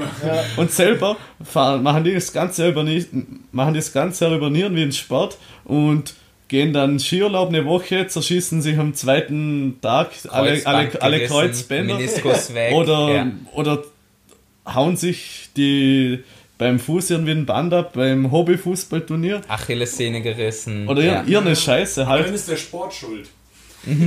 Und solche Leute sagen dir dann, ja, du musst aufpassen mit den schweren Beugen, weil die sind schlecht für die Knie und schlecht für den Rücken und das ist halt. ja. Also ich hatte noch nie Knieprobleme, seit ich schwer beug. Ja, ich auch nicht. Vorher beim Fußball öfters. Ah, doch. Aber das war ein Technikfehler bei der Beuge. Da hatte ich einmal links ein bisschen Probleme. Ich denke, man kann es so beim Kraftsport sagen, eigentlich sollte man beim Kraftsport sich ja fast als oberstes oder als hohes Gebot machen, dass man keine Traumata-Verletzungen hat. Aber was wahrscheinlich kommen wird, sind natürlich, äh, wie sagt man, Overuse-Verletzungen. Verschleiß. Genau. Ja. Also es kommt Aber drauf, es kommt, klar. es Aber kommt, Overuse ist nicht Bizepssehnenabriss. Bizepssehnenabriss Mhm. ist dumm. also es kommt extrem drauf an, in welchem Kontext. Also wenn du jetzt nicht leistungsspezifisch trainierst, dann wenn du normal, wenn du sauber trainierst und nicht leistungsspezifisch, du wirst dich im Gym nicht verletzen. Außer dir fällt irgendwie eine 25er Scheibe auf, auf den Fuß oder irgend sowas. Oh, ja. Aber wenn du als Durchschnittsmensch normal trainierst, nicht leistungsspezifisch, eher bodybuilderisch, du tust ja nicht weh. Das, das, das ist jedem, in, du hast in jedem anderen Sportart hast du x-faches Risiko. Also das muss man ganz klar sagen, es sei denn, du willst es halt unbedingt herausfordern. Das ist halt so ein Ja, Ding zum Beispiel- wenn du nicht komm, du solltest halt jetzt nicht dumm wie Sau sein. Ja. Also so, so zwei typische Klassiker. Powerlifting, Rundheben, nicht so smart. Ja. Kali, Mhm. Bizepssehne abreißen, nicht so smart. Ja. Das Genau. sind so diese ganz klassischen Dinger, wo, wo so, so, also Also beim Rundheben können wir jetzt drüber diskutieren. ja, eh, ja, man kann natürlich kann man das äh, diskutieren, aber in der Regel kann man eigentlich mal so sehr pauschal sagen, Ja. vermeide es einfach. Und genauso kannst du es auch für die ganzen Kali-Athleten vermeiden, dich so oberkörpertechnisch zu zerlegen, dass deine Bizepssehne in, in Mitleidenschaft gerät. Generell Schulter vielleicht auch. Ja? Das ist sowas, da kann, das ist für mich ein Health Standard, der einfach nicht passieren sollte. Es wird immer die Ausnahme geben, dass irgendjemand irgendwo Schmerzen hat und sich verletzt. Wird es Genau. immer passieren, weil Ja. wir machen Sport, wir bewegen uns und die Schmerzen wären, selbst wenn du keinen Sport machen würdest, hättest du wahrscheinlich Rückenschmerzen. Ganz genau, das ist eigentlich der Punkt, den ich, den ich haben wollte. Also das Auftauchen vom Sch von Schmerzen kann so viele Ursachen haben und man kennt halt oft nicht das Szenario B, also die Parallelwelt, wo man vielleicht das eine nicht macht. Und ähm, ich meine, man kann sich eine Sehenscheidentzündung am Computer holen, am Gameboy, beim Geigespielen äh, oder beim Klettern. Also das, das, das kommt ganz drauf an. Ähm, ja. Ja. das sind unterschiedlichste Intensitäten. Du kannst die, du kannst sogar ein Impingement-Syndrom bei der Schulter entweder vom schweren Bankdrücken kriegen, aber auch von äh, Computerarbeit, glaube ich. Ja. Also definitiv und ähm, oder den Bandscheibenvorfall beim Heben von irgendetwas, entweder mit guter oder nicht guter Technik oder beim Geschirr abwaschen oder Staubsaugen. No shit. Ja, Das kann passieren. Und, Und es gibt Leute, die haben Halswirbelsäulen, Bandscheibenvorfälle davon, dass die an der Arbeit vor dem Computer sitzen. Das passiert. genau. Also da darf man jetzt auch Ja. nicht zu sehr verurteilen, Sport macht dich kaputt, genauso Genau. macht dich nichts tun kaputt. Am Ende Ja. des Tages, du kannst dich nicht davor schützen, dass mal irgendwas wehtut, Genau. egal was du tust. Genau, also eine, eine, eine Verletzung oder Schmerzen sind ja nicht automatisch ein Anzeichen davon, dass du etwas komplett falsch gemacht hast oder dass du blöd bist. Das finde ich auch wichtig zu erwähnen. Ja. Es sei denn, Ja. du reißt dir die Bizepssehne ab. Obwohl, da muss man Es ist jetzt keinem bei uns in der Runde passiert. Nein, nein, aber da, da muss man auch wieder unterscheiden. Ich kenne zum Beispiel jemanden, der hat einen Kühlschrank mit jemandem getragen und sich dabei die Bizepssehne abgerissen. Das sind blöde Ja. Unfälle. Das, ist, dann halt das, das meine ich vorhin mit Traumata-Verletzung. Und ich finde, im Kraftsport sollte man das, also irgendwas, wo, wo irgendwas passiert, wo irgendwas Ballistisches oder so. Ja. Und das ist, finde ich, da darf man sagen, das ist ein bisschen blöd, weil es so unnötig ist. Ja. Das ist halt wie wenn man zum Beispiel ähm, einen Klettersport macht und grundlegende Sicherheitsvorkehrungen nicht beachtet. Du seilst dich einfach nicht an. Zum Beispiel. Also und, und das, das finde ich auch. 300 Meter ja. oben in der Luft so, ah, das Seil. Warum? Und das, das finde ich halt sehr schade. Ich, ich bin da absolut dafür, also auch gerade als Trainer, ähm, dass sowas nicht passiert oder auch jetzt äh, eben Beginner im Handstand. Ich finde, da sollte man wirklich so traumatische Erlebnisse den Leuten ersparen und das kann man wirklich durch ganz einfache Vorübungen und Vorkehrungen machen. Üb Ja. deinen Handstand nicht zu Hause. Genau, no kitchen handstands. Ja. Ja. Ja, das ist so einfach. Ja. Ich bin das beste Beispiel. Ich, ihr ihr kennt die Story von mir, oder? Ja. Nee, nein? Ich, ich habe mir den großen Zeh gebrochen, weil ich zu Hause beim Handstand umgefallen bin. Ja. Ich bin halt mies dann gelandet auf diesem großen Zeh, der stand so schräg schief ab. Ich habe dann Ja. damals, damals sogar noch dem Dennis Mhm. kurz ein Foto geschickt davon. Ja, sag mal, bist du zu Hause, kannst du mich gerade mal ins Krankenhaus fahren? ich könnte jetzt nicht selber. Eben, und, und das sind halt alle möglichen Sachen, die rumstehen und so und Ja, ja, das, Das passieren ja, immer irgendwie genau, dumme Sachen. ja. Also gerade wenn da irgendwas rumsteht. Ja. Es passiert genau dann immer. Also Hirn nicht ausschalten ist von Vorteil. Ja. Ob du jetzt im Gym bist oder Geh Beim Klettern. Ja, und, und heutzutage hat man halt nicht mehr diesen, eben früher war der, der Auslesemechanismus für Hirnausschalten größer und drastischer. und ähm, heute halt nicht mehr. das stimmt. Das ist absolut Aber man muss auch, finde ich, sagen, dass richtiger Leistungssport in die Spitze auch mit Gesundheit einfach nichts mehr zu tun hat. Auf aber, jeden aber das wissen die Leute auch selbst so Ja. gesehen. Ne? Also, keine. Ahnung. Ich kann mich jetzt nicht hinstellen und sagen, dass ein Ray Williams jetzt, keine Ahnung, 470 oder sonst was gebeugt hat, so, dass das jetzt was mit Gesundheit zu tun hat. Nein, Schwarz nicht. nee. Absolut. Aber ich gebe euch völlig recht. Und den würde ich auch Ähm, nicht als um nee. Umzugshelfer engagieren. Richtig, genau. Das ist Ja. äh, Ja. Wahrscheinlich wäre er nicht sonderlich gut und vielleicht auch wäre es mir einfach zu peinlich. Ich meine, der hat seine Mission und lebt die voll. Das ist ja so nochmal. peinlich. Also peinlich ja, dass ich ihn fragen muss halt. Ich meine, der hat halt definitiv Besseres was Besseres zu tun. Das ist so das Ding. das meine Ich ich glaube, da bin ich mir sicher, dass er besser zu tun hat, Ja, als uns beim Umzug zu helfen. also zeitlich, regenerativ und so. Und, Ja, ja, ja, ja, das stimmt. Ja, das muss Halt man so. ganz klar sagen. Falsche Person. Wobei, ich, ich muss doch meine Standards raushauen, Ah, ja, danke, um, ja, um stimmt. den Standard hier zu heben. Ja, ja, okay. Jetzt kommen die, die auf hunderte Zahlen aufgerundeten Zahlen. 100 Kilo Overhead Press. 300. Ich, ich finde tatsächlich, ein Mann sollte in der Lage sein, sein eigenes Körpergewicht über Kopf zu drücken. Boah, das Boah, ist aber je nachdem nee. schon mega schwierig. Ja, aber also das, äh, ich rede jetzt von, von, das sollte ein Ziel in deinem Training sein. Mhm. So, dass, du, dass du nach einer gewissen Zahl von Jahren in der Lage bist, das zu können. Wollen wir jetzt drüber reden oder willst du erstmal das aufzählen? okay. Aufzählen. Ster Sternchen für Billy. Danke. Fußnote. Ey, 100 Prozent, ja. Und Ja. ich sage das als jemand, der selber auf der Journey ist. Ich Ähm. habe mein Körpergewicht auch noch nicht über Kopf gedrückt. Ja. Ich finde, dass man ähm, als ambitionierter Mann im Kraftsport definitiv 200% von deinem Körpergewicht beugen sollte. Ja. Das ist so, aber das ist mein persönlicher. Standard. Ich setze Ja, den ja. auch an mich selber. Das muss man ganz klar sagen. Ich finde, dass man, ähm, das wird jetzt lustig, ich finde, dass man als ambitionierter Kraftsportler in der Lage sein sollte, einen clean Muscle-Up zu machen. Egal aus welcher Sportart du kommst. Einfach nur, weil du es können solltest. Ich finde, ich find, er müsste sogar nicht mal super clean sein. Er soll Na, einfach nicht Crossfit-mäßig scheiße aussehen. Genau. Aber so, so ein bisschen, so, so ein kleiner Knee-Kick, mein Gott. Ja. Kann, kann Ähm. auch ein schöner Ring-Muscle-Up sein. Ja. Ja. Finde ich okay.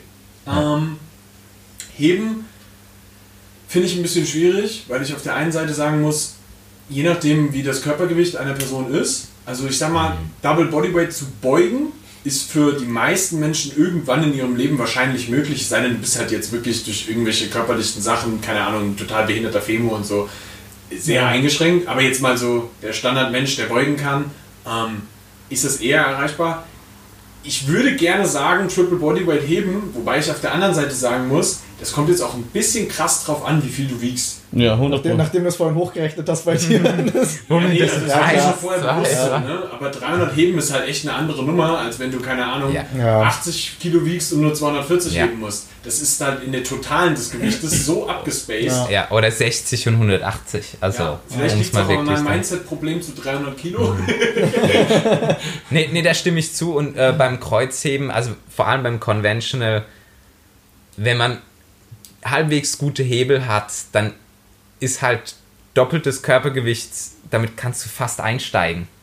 Das ist halt so. Ja, ist sehr schnell erreicht. Es ist super schnell. Also das, das kannst du je nach äh, sportlichem Hintergrund, aber vielleicht noch kein Kraftsport, hast du das in sechs oder acht Wochen theoretisch. Oder von mir aus in zwölf. Oder auch in einem halben Jahr. Aber das ist, das ist halt das Ding an diesem, wenn die Hebel halbwegs gut sind beim Kreuzheben, dann ist das doppelte Körpergewicht halt super einfach. Das, Ja. Ja, das spreche ich halt aus Erfahrung. Das ist so, eben, das ist für mich selber ist es eher das Minimalziel halt. Aber, das, das, das liegt zwölf, daran. Zwölf Wochen ja. würde ich dir nicht unterschreiben, Nee, Ja. würde ich auch nicht. aber so ein Jahr in der Regel ja. Ja. Ja. Ja, locker. Wobei, locker. das ist halt jetzt auch wieder so, Eben, da sind wir kommt wieder bei den. Timeframes, ne? Das ist halt super individuell. Ja, ich, ich, ich sag, wenn die Hebel besonders gut Ja. sind und wenn man vielleicht ein bisschen irgendeinen Sport wie Judo, Leichtathletik, Turnen wäre ja auch einfach, weil dann ist man meist leicht und so und ja. Wo ich noch einen Standard für mich setzen würde, so, ich finde, man sollte auf jeden Fall halbes Ko- äh, Körpergewicht pullen können. Ja, das mag ich auch gern. Ja. Das finde ich einfach gut. Auch wenn du ein 100 Kilo Mann bist, dass du dich auf deinen Arsch setzt und deine 50 Kilo pulst. Ich weiß, dass das jetzt so Ziele sind, die sind natürlich höher. Ja. Aber Das ist okay, wenn du sagst, das sind deine Standards an dich. Genau. Das ist doch Ja. geil. Ne?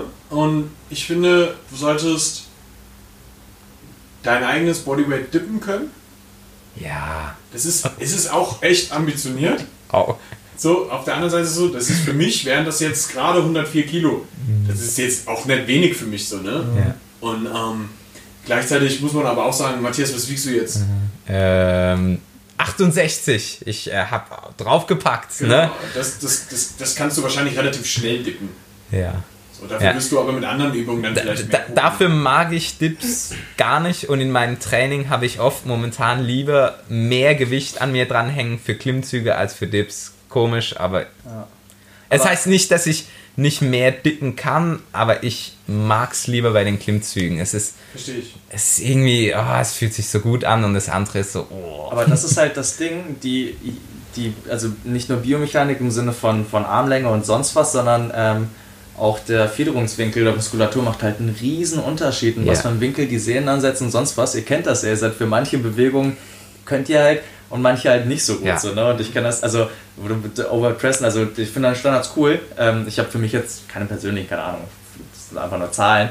Aber äh, als Beispiel von der Unverhältnismäßigkeit, ich bin wahrscheinlich der einzige Strong First Instructor, männliche, der keine 32 fressen kann. Kann ich einfach nicht. Und ich, ich mache wirklich seit knapp 10 Jahren Kraftsport und ich habe hin und wieder viel Overwork gemacht. Ähm, ich habe es jetzt nicht krass drauf angelegt. Und zum Beispiel einen einarmigen Klimmzug, den habe ich irgendwann mal probiert vor sechs Jahren Muskelkater und habe festgestellt, oh, ich kann den. Also so war das Ja, halt. ja, und ja. da weiß ich nicht. Ja. Das ist halt immer ist super, crazy, ähm, je nachdem, was für eine Das Bewegung ist es so. ist, was für ein Ablauf. Ne? Wo du gerade Strong First erwähnst, ich Ja. finde, es gibt noch eine Sache, die ich persönlich einfach an mich stelle. 48er fressen, TGU. get up. Du solltest dein Half Bodyweight damit aufstehen können. Ja. Ja, Einfach als Turkish Get Up. Das solltest du können. ja. Ja. Aber das, ich, ich habe gerade für mich auch gemerkt, so, das ist eigentlich auch so, wahrscheinlich bei jedem von euch gerade, so jedes Mal, wenn Nick irgendwas gesagt hat, was man kannte, hat man so klammheimlich genickt und wenn irgendwas kam, was man nicht kann oder was halt weit entfernt ist, so, oh, oh, ah. Aber das, ist krass, ne? Ja. Man, man, man mag immer die Sachen nicht, Ja, von denen man weiß, dass man das nicht kann. Und dann Ja. sagt man so, ah, das ist doch, das, das ist doch blöd, so. Ja. Hm. Aber auf der anderen Seite so, nimm das doch als Challenge, Genau. da, Ja. dahin irgendwann zu kommen. So, ne? Dass du irgend ja. sagst, guck mal, ich habe zum Beispiel 2014 mit dem Falk besprochen damals, dass wir irgendwann Double Bodyweight beugen. Das weiß ich noch. Mhm. Da haben wir drüber geredet. ja. Ja. Ich hab's jetzt gemacht. Falk, wenn du das hier hörst, du noch nicht. es hat gebraucht, ja, aber ich bin irgendwann nah, nah angekommen. Und ich finde, dass das wichtig ist, dass man sich so bestimmte Kraftsport-Goals setzt Ja. und die dann durchzieht. Und das kann jetzt aber auch genauso auch sein, dass du vielleicht sagst, ich möchte irgendwann in meinem Leben mal die 100 Meter unter 12 Sekunden sprinten. Ja. Finde ich auch Ja, ein richtig extrem definitiv. geiles Ziel. Ja. Weil es ist sau schwer auch, ja. wenn du nicht der beste Sprinter bist. Das- Und das da ist würde ich so. sagen, weiß ich nicht, ob das jeder kann. Ich, ich Ja. bin mir ziemlich sicher, ich kann es nicht Ja. jetzt. Also jetzt Ja, jetzt zehnmal sowieso nicht, aber, nee, ja, aber ja, auch also ja. Geschwindigkeit und Schnellkraft Mhm. ist, äh, super, also die Trainierbarkeit sei jetzt dahingestellt. Ich hatte das äh, auch wieder ein bisschen eine kleine Anekdote mit dem einarmigen Klimmzug und ähm, mein Vater hat mir, als ich so 14, 15 war, einfach erzählt, dass sein Sportlehrer, der war badischer Zehnkampfmeister, der konnte sich anscheinend äh, mit an einem oder mit einem Arm hochziehen. Geil. Und dann hatte ich das im Hinterkopf, dann konnte noch in, bei mir im Freundeskreis konnte das dann einer, der auch krass giftet war, also eigentlich war seine Sportart Volleyball, aber der hatte so verdammtes Muskelwachstum und die Ausprägung. Äh, Dann hatte er mal irgendwann seine 100 Liegestützen gemacht, dann einen einarmigen Klimmzug, also ganz krass. Äh, Julian hieß der. Und ähm, und dann habe ich halt immer mehr trainiert, dann habe ich mich drauf trainiert, bis ich so mir ungefähr die Hälfte vom Körpergewicht dranhängen konnte. Und dann habe ich auf der Seite beastskills.com, sau schöne Seite, sehr, sehr oldschool, Die ist wirklich, äh, ohne Scheiß, Die gibt's ist seit 12, locker- 10, 12 Jahren. Ja, Mindestens, das weiß ich halt, weil eben damals habe ich drauf geguckt und dann kamen mir dann Übungen, wie man vielleicht drauf trainieren könnte. Und dann habe ich das gemacht und ich weiß noch, mein erstes Training im Jahr 2011 war vielleicht 3. oder 4. Januar, habe ich mit links und rechts einen einarmigen Klimmzug Zug machen können. Und dann war das Spannende, dass das mir für fünf oder sechs Jahre ein On-Off-Skill war. Und äh, ganz lustig, weil 2015 war ich extrem stark für meine Verhältnisse. Da habe ich auch das Strength Wars gemacht. Da habe ich in Stuttgart die äh, Pull-Ups gewonnen mit plus 32 Kilo. den World Cup, ne? Genau. Und da habe ich auch ein paar Leute weggehauen, die das vielleicht gern vergessen hätten. Dave, Paul, Adam, Adam Raw, Adam Raw. Gut, er kam da gerade aus. So angepisst. Die waren sehr angepisst. Und ich muss ein, eine Sache muss ich fairerweise sagen. Jewgeni hätte ich damals nicht geschlagen, aber die Stange war für ihn zu niedrig aufgestellt. Der ist 1,97 und ihm wurden dann halt auch, muss man zum Teil sagen, zu Recht Sachen abgezogen, weil er halt immer wieder an den Boden gekommen ist. Und dann hatte er irgendwie so 13 oder sonst was Wiederholungen. Ja, wie auch immer. Das war Welt. Das war ein Gott, schöner wie Sta- angepisst Tag. Das war ein schöner Tag. Kannst du dir vorstellen? Und dann 2017, nach langem auch schlechter und anders trainieren mit dem Armdrücken, dann habe ich nochmal super systematisch und auch nochmal mehr so krafttrainingsmäßig auf den One-Arm-Pull-Up trainiert, weil das ist ja manchmal das Problem, wenn ein Skill so im 1RM oder eigentlich über dem 1RM liegt, dann denkt man oft leider daran, den muss ich irgendwie mir eher erzaubern, statt dass man einfach mal sich Parameter setzt, wo man Sets und Reps machen kann. Ja, Und ja, das ja. habe ich dann gemacht. Äh, Und für mich flat out die beste Übung äh, für, für One-Arm-Klimmzüge, wenn man schon halbwegs ein Niveau hat, ist, sich ein Gegengewicht zu nehmen und das an Gurt sich dran festhalten. Das ist besser als ein Gummiband, das ist halt. Genau, es ist viel genauer, es ist viel besser, hat keine komische Kraftkurve. Und ähm, das habe ich gemacht und seither hatte ich dann den One-Arm als ziemlichen, so fast Baseline-Level und ich bin dann auch auf 5 mit links und mit rechts gekommen, was finde ich ganz respektabel so ist. Ja. Ja.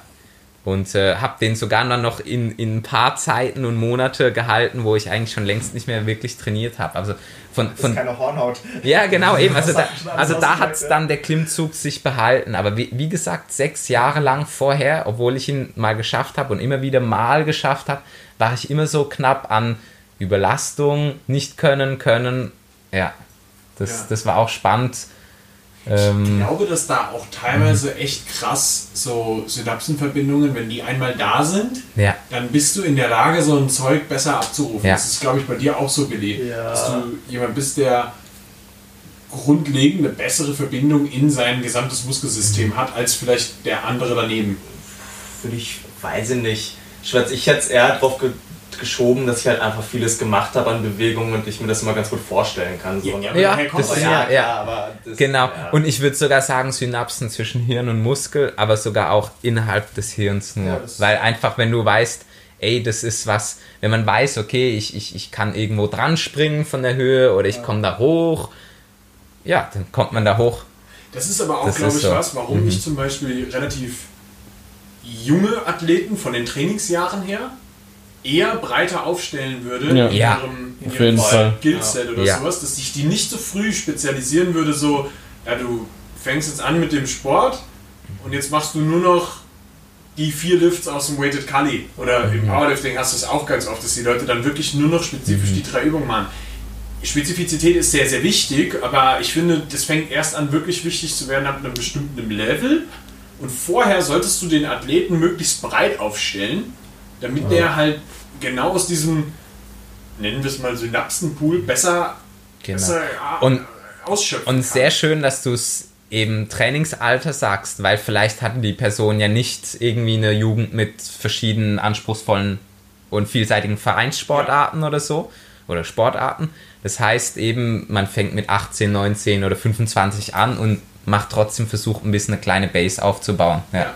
ganz Also richtig. Der, der Unterschied ist immens bei sowas. Ja, mal als so ein kleines Beispiel, der Raffi, den habt ihr jetzt mit, mitbekommen gehabt, ne? Ja. Ähm, der hat ja jetzt, also der ist glaube ich bekannt geworden jetzt ganz krass durch seinen Dip. Stabiler Typ. Der, so, der hatte 132 gedippt, so das ist so bei, bei unter 80 Kilo Körpergewicht extrem stark. Das ist eigentlich komplett geistkrank, ja. Ja. Und also ja wirklich, also Ja. auf einer Ja, komplett voll. internationalen Ja, Ebene, ja, ja. damit ist er halt echt abgespaced stark. Und der hat zum Beispiel mir ähm, erzählt, ich glaube, dass er das auch im Podcast, ich habe einen Podcast mit ihm aufgenommen, ich weiß nicht, ob wir die Folge nach der hier oder davor äh, raushauen, aber ähm, hat er mir erzählt gehabt, der hat halt relativ früh schon viele Sportarten gemacht, so Sachen wie Judo, Leichtathletik und so und dort haben die aber auch schon Krafttraining gemacht. Bei denen war das schon immer normal, Liegestütze, äh, Klimmzüge und so Sachen zu machen. Der hat in Ja. der Schule früher schon, keine Ahnung, was hat er gesagt, 130 Liegestütze hingeknallt. Ja, aber das ist ganz lustig. Also äh, vor allem Klimmzüge. Ich bin mit Klimmzügen quasi geboren, hab die dann auch an meinem Hochbett gemacht. Aber äh, Grüße an Raphael und Tonio. Ähm, wenn beide tatsächlich einen Judo-Background haben, also Grappling, Wrestling, Judo, Wird interessanter. ist sehr spannend, dass sie beide im Push so stark sind und komischerweise im Pull nicht so stark. Das würde ich nicht unterschätzen. Raffi hat einen richtig starken Pull. Wie viel zieht er so zusätzlich mit? Er macht einen 25 Kilo Muscle Up. Das ist sehr gut. Aber ich, ich würde jetzt sagen, trotzdem verglichen mit dem Dip, also auch Tonio ist ja jetzt nicht Ja. schwach im Pull, aber, gut. aber der Dip, das, ich dachte eigentlich, hatte ich mal eingeschätzt, dass meist im Grappling, dass man sehr stark im Griff ist, sehr stark im Ziehen und so weiter. Ja, der Tonio wird sehr sicher auch seine Mhm. 80 pullen. Bei über 100 Kilo Körpergewicht extrem stark. Und der Raffi pullt auch seine 80. Schon, Ja. aber ich finde immer noch, für mich ist in, in so einer Sache, aber vielleicht ist es mein Bias, weil ich eben im Pull recht stark bin, aber die würde ich doch als sehr pushlastig bezeichnen. Äh, Tonio hat doch irgendwann mal sogar vor drei Jahren, glaube ich, die 150 Kilo Bankdrücken geknackt. Äh, bei einem Alter, wo ich Ja, mir auch so dachte, Aber Das hat er mit 15, 16 irgendwie so schon gemacht. gell, eben, aber das ist für mich krass. Also, ja. Ja, ja, ja. ihr dürft halt auch das äh, Drumherum um die Sportart, das Training nicht unterschätzen. Ne? Also es ist ja nicht nur das Grappeln und ähm, das Sparring, was sie gemacht haben werden. Und gut, bei Tonio, finde ich, sieht man aber auch an den Ober- und Unterarmlängen, dass er eher für Push ausgelegt ist. Ja. Aber da gab es zum Beispiel dieses bekannte Interview von Kimura, so dieser der legendäre Judoka, wo er quasi über sein, seine Daily Routines geredet hat. Und der hat straight gesagt, so ja, 10 Stunden Training eigentlich. Und zwar halt, ne? Daily? Ja, daily. Aber halt nicht, ne? Ja, gebt euch das mal. Und zwar ist jetzt nicht unbedingt spezialisiert, äh, alles dabei, ne? Von, von Sprints bis hin zu und dann auch random Sachen wie, ja, dann habe ich halt jeden Tag meine 1000 Wiederholungen Bankdrücken mit, keine Ahnung, 80, 90 Kilo gemacht. Das hat Nee. er halt jeden Tag gemacht. Wahrscheinlich auch Reissäcke schleppen ja, aber oder sei- sonst sei- was. Genau, sei es dahingestellt, ob das sinnvoll ist oder nicht, aber ähm, ja, je nachdem, aus was für Sportart man kommt, aber man darf nicht unterschätzen, so dass das generelle Volumen, was manche Leute reinstecken und vertragen können, vor allem, Alter. Ja. Das ist aber auch wieder so ein Ding. Ich bin zum Beispiel der Überzeugung, dass die meisten Menschen viel mehr Volumen vertragen, als sie glauben. Ja.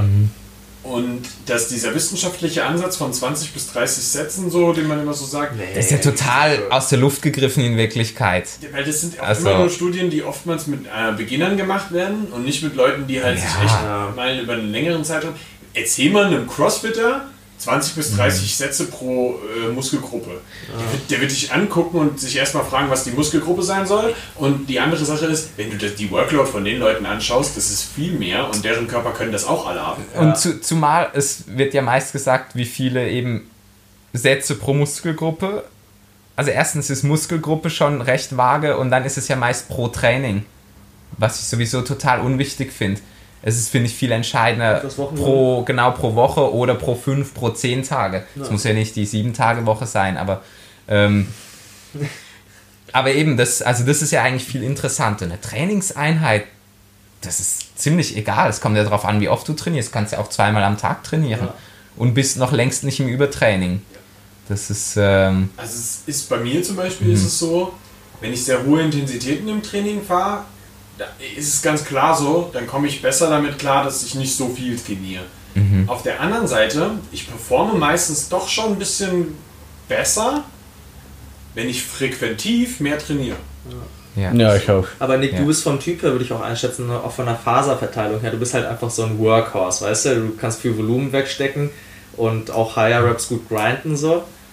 Ja. Und ähm, ja, es gibt aber auch Leute, die jetzt eher schnellkräftige Typen sonst kannst was und gar nicht die, die machen. kannst Ja. du vergessen, Ja. die, Genau. die, die, jetzt schießt du direkt in die Verletzung, wenn du mit ein bisschen Volumen ankommst. das ist richtig Ähm, heftig. Ja. na, Es ist extrem stark davon abhängig, auf welchem Trainingslevel du bist und auch wie das Ganze rundherum ums Training ist. Wenn du, keine Ahnung, eine Phase hast, wo du einfach mies pennst und die Ernährung nicht hinkriegst, das geht bei mir instant runter.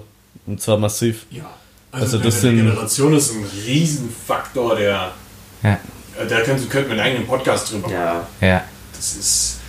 Ja. fast Ey. jedes Thema, was wir angesprochen haben, hätten wir noch eine Stunde weitermachen können. ne? Ja, geile Runde. Also mich hat's gefreut. Fall. Ich freue mich auf die Tage in Wien. Ich werde endlich auch mal das Gym sehen. Und trainieren. Ja, und auch dort trainieren. Kniebeugen und Deadlifts.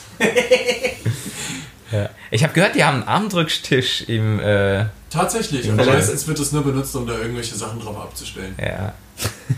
ja, eben Armdrücken ist super spezifisch. Das ist also trainingsmäßig sau interessant.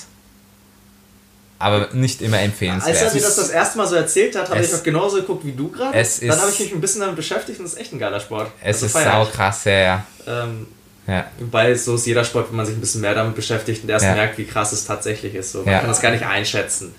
Sonst Ja. so, ne? Aber ich finde ihn sehr spannend, weil er komplett andere ähm, Kraftsportkonzepte äh, anstößt zum Teil. Also dort gibt es viele Leute, die im extrem High-Rap-Bereich trainieren. Es gibt Leute, die, ähm, die, die, die, die sehr auch mit Maximalkraft trainieren. Das ist definitiv ein Sport, der gezielt versucht, oder wenigstens gedanklich gezielt versucht, die Sehnen auch zu kräftigen. Sehr, sehr, sehr spannend, sehr vielseitig und ähm, sehr spezifisch. Ja. Ja. Aber das äh, hole ich jetzt auch nicht weiter aus. Ja. Alright, das hat mir gut gefallen. Wo kann man euch erreichen, wenn man euch erreichen will? Wenn man irgendwelche Fragen hat, will gut. ich, äh, Das Wadenprogramm. Möchte ich erreicht werden? Nein, Quatsch. ähm, ja, das Wadenprogramm wird so wahrscheinlich Mitte des Jahres released und ähm, nee, tatsächlich, äh, weiß ich nicht, auf Instagram heiße ich Billy Westside, da kann man schreiben und sonst meine Website ist äh, brokenstrength.com, die ist aber noch nicht ganz fertig. Aber könnt trotzdem vorbeischauen. Ja, ich habe keine Website, aber ihr könnt mich sowohl auf Facebook unter Matthias Kegelmann äh, anschreiben. Man findet mich in Instagram auch, äh, wenn man Matthias Kegelmann sucht, aber ich heiße dort Plant Aesthetics. Aus Gründen. Genau, schreibt mich einfach an. Ah, aus, aus Gründen früheren Pla äh, Pflanzenwahns. Ähm, genau, mir ist damals nichts Besseres eingefallen. Können, können wir den Namen umändern in Steak Aesthetics? Nee, das fände ich genauso bescheuert. Ah, Das wäre voll lustig. Aber ich habe jetzt immerhin genauso gesagt. Und äh, bei mir unter in, auf Instagram oder Facebook einfach Manuel Kisilak eingeben oder auch unter manuelkisilak.com. Wenn du dreifaches Körpergewicht heben willst und massiv werden willst, dann führen wir den- den Kampf gegen Dünnheit und Schwäche. Das ist doch mal ein Pitch, ne? I like that. Sehr gut. Gut. Hat mir gefallen. Hör wieder rein. Wenn du diesen Podcast, ja, wenn er dir auch gefallen hat, share ihn bitte. Teilen und verlinken. Ja, das wäre sehr geil. Manuel, Billy, Nick. Das war jetzt aber auch geistkrank lang, oder? Matthias. Das war richtig lang, aber geil. Ja. Okay.